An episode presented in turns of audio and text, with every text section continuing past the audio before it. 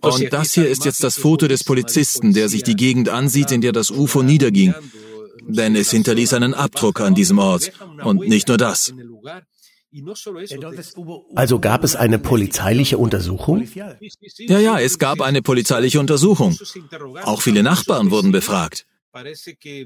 Es scheint, dass mehr als ein Dutzend Nachbarn gesehen haben, wie das UFO gelandet und wieder gestartet ist.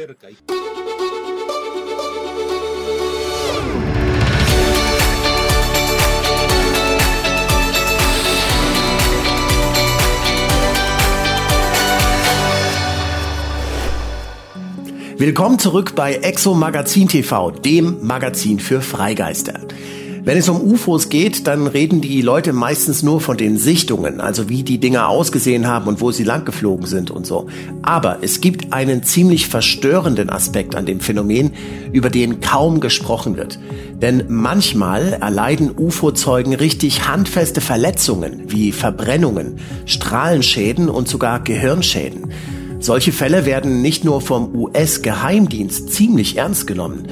Der bekannte spanische Fernsehjournalist Pablo Villarrubia hat Dutzende solcher Fälle selbst untersucht im südamerikanischen Dschungel und hat einige davon schon im spanischen Fernsehen vorgestellt. Aber das ist nichts für schwache Nerven, denn was er vor Ort herausgefunden hat, lässt keinen Zweifel. Das Phänomen kann zuweilen ziemlich gefährlich sein und manchmal sogar tödlich. Aber was beeindruckend ist, und das zeigst du ja in deinem hervorragenden Buch Luces de la Muerte, der zweiten Auflage, das ist, dass das kein neues Phänomen zu sein scheint. Also kein Phänomen, das erst in den 1970er Jahren begann. Denn es gibt ja Fälle, die bis ins 18. Jahrhundert oder 1946 zurückreichen. Da gibt es zum Beispiel den Fall eines Mannes namens Pedro de Toledo, der damals tödliche Verletzungen erlitten hat. Pedro de Toledo, que ya eh, ha sufrido lesiones mortales. Also Pedro de Toledo ist der Name der Region. Der Fall, auf den du dich beziehst, ist der von Joao Prestes Filho, der sich am 5. März 1946 ereignete, also praktisch kurz nach Ende des Zweiten Weltkrieges. Er geschah in einem Dorf namens Arasariwama, ein indigener Name aus der Sprache Tupi-Guarani. Dieses Dorf liegt ganz in der Nähe von Sao Paulo, in einer sehr entlegenen Region. Es liegt etwa 50 Kilometer entfernt, aber die ganze Gegend dort ist von Dschungel umgeben, sogar Sao Paulo. Diese Geschichte ist faszinierend. Es war eine der ersten, die ich in den 90er Jahren untersucht habe. Bis 2012 habe ich weiter geforscht. Jedes Mal, wenn ich nach Arasiguama fuhr, fand ich mehr Informationen über den Tod dieses Mannes und weitere ähnliche Fälle, denn du musst bedenken, Robert, dass viele dieser Fälle nicht zum ersten Mal aufgetreten sind. Es gibt noch andere, aber der Tod dieses Mannes war natürlich der schlimmste. Was geschah also damals Joao Prestes Filho? Er war vom Angeln in seine Hütte zurückgekehrt. Die Menschen in dieser Gegend lebten damals alle in sehr bescheidenen Verhältnissen. Und dieser Mann ging dann duschen und zog sich um, denn es war Karneval und er wollte ins Dorf zu seiner Frau und seinen Kindern fahren. Doch in dem Moment, als er sein Zimmer betrat, erschien eine leuchtende Kugel durch das Fenster, wie er erzählte. Ein leuchtender Blitz, der ihn blendete. Er hielt sich die Hand vor die Augen, seinen Arm, denn das Licht war sehr stark. In diesem Moment geriet Joao Prestes, der damals 44 Jahre alt war, in Panik. Er spürte ein Brennen in seinem Körper und ihm wurde schlecht. Und da ist das Foto von ihm. Es ist das einzige Foto, das ich von ihm finden konnte. Niemand kannte sein Gesicht, bis ich dieses Foto nach viel Arbeit von einem Familienmitglied bekam.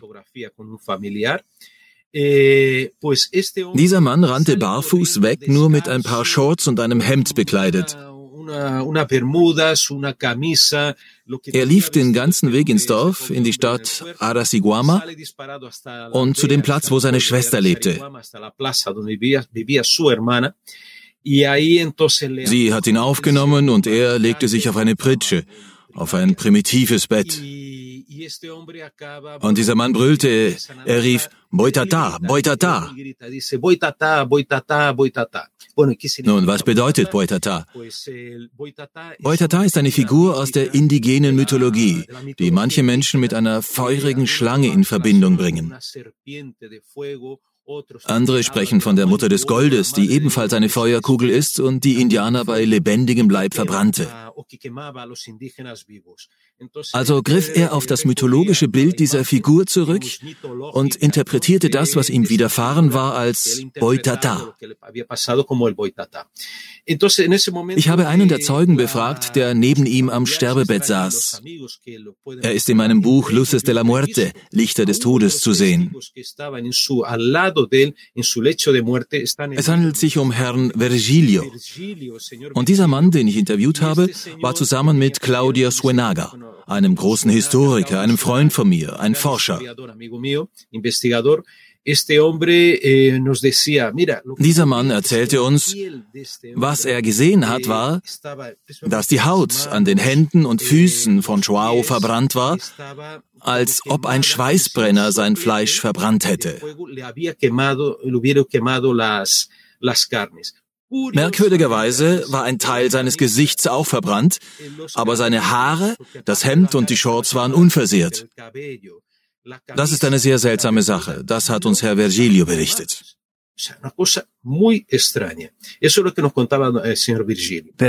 Aber wie ist das möglich? Gut, wenn du willst, greife ich etwas vor.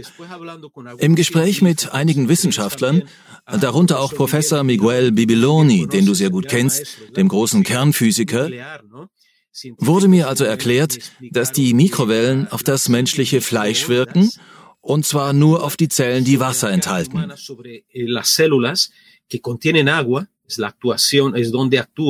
Dort führen die Mikrowellen zu Verbrennungen. Aber das tote Gewebe, also die Haare, der Schnurrbart, die Baumwolle, das ist das sogenannte tote Gewebe, da brennt es nicht. Weil sie kein Wasser enthalten. Genau, sie sind trocken in dem Sinn, dass sie kein Wasser enthalten. Aber natürlich ist es ein großes Rätsel, wer im Jahr 1946 mit Mikrowellen herumschießt und in diesem Fall ganz gezielt auf einen Bauern in einer abgelegenen Region im tiefen Dschungel das ist das große Geheimnis. Nun, um die Geschichte abzuschließen. Ein anderer Zeuge, den ich befragte, sagte, dass er auch das verbrannte Fleisch sah, aber das Fleisch habe sich vom Körper gelöst. Das Fleisch der Arme, der Beine und auch ein Teil des Gesichts fielen in Fetzen herab. Ich habe eine Dame interviewt, Frau Lilica, die inzwischen auch verstorben ist, denn diese Untersuchung fand zwischen 1996 und 2012 statt. Und da war sie schon sehr alt.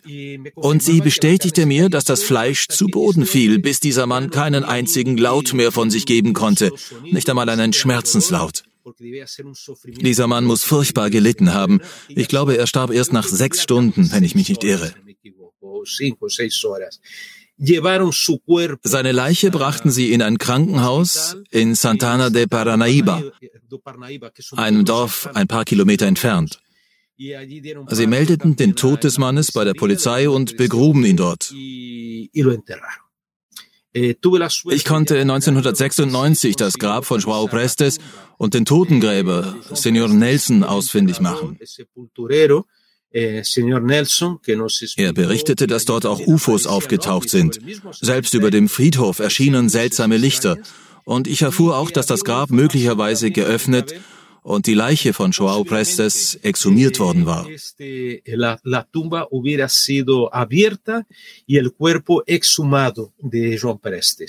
Manche sagen, dass ein paar Franzosen dort waren und dass sie einen der früheren Totengräber bestochen haben, das Grab zu öffnen und die Knochen an die Ermittler zu übergeben para que abriera la tumba y les, y les entregara las osamentas a estos investigadores. Entonces, es ist also möglich, dass die sterblichen Überreste von Joao Prestes heute nicht mehr da sind und dass eine Forschungsgruppe oder sogar das Militär die Leiche mitgenommen hat, um irgendwelche Untersuchungen zu machen.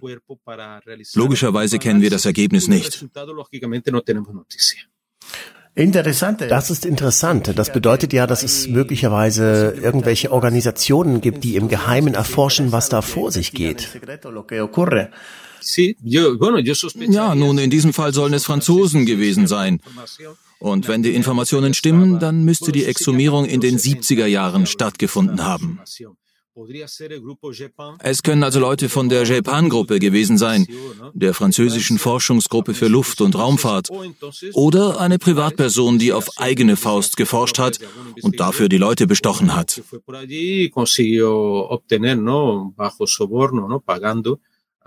Vielleicht war es ja Jacques Vallée. nein, nein, das glaube ich nicht. Ich glaube nicht, dass es Jacques Vallée war. Er ist sehr korrekt. Aber in Kolumbien geschah dasselbe in einem Fall, den ich auch hier in Luces de la Muerte erwähnt habe. Arcesio Bermúdez im Jahr 1969.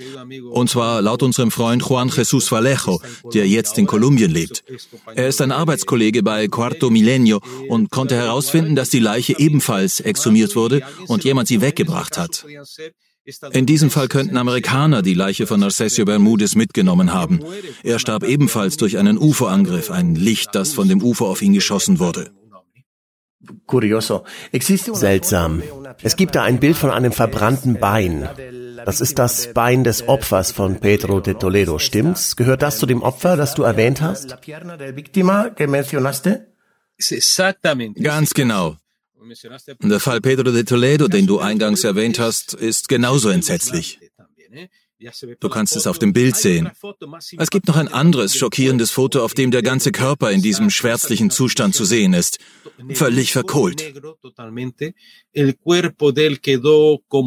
Seine Leiche war mumifiziert und dehydriert, so der Gerichtsmediziner, der die Leiche untersuchen konnte. Der Journalist Pablo Villarrubia hat mehr als 20 Fälle solcher Opfer selbst untersucht, die von UFO-Strahlen verletzt worden sind.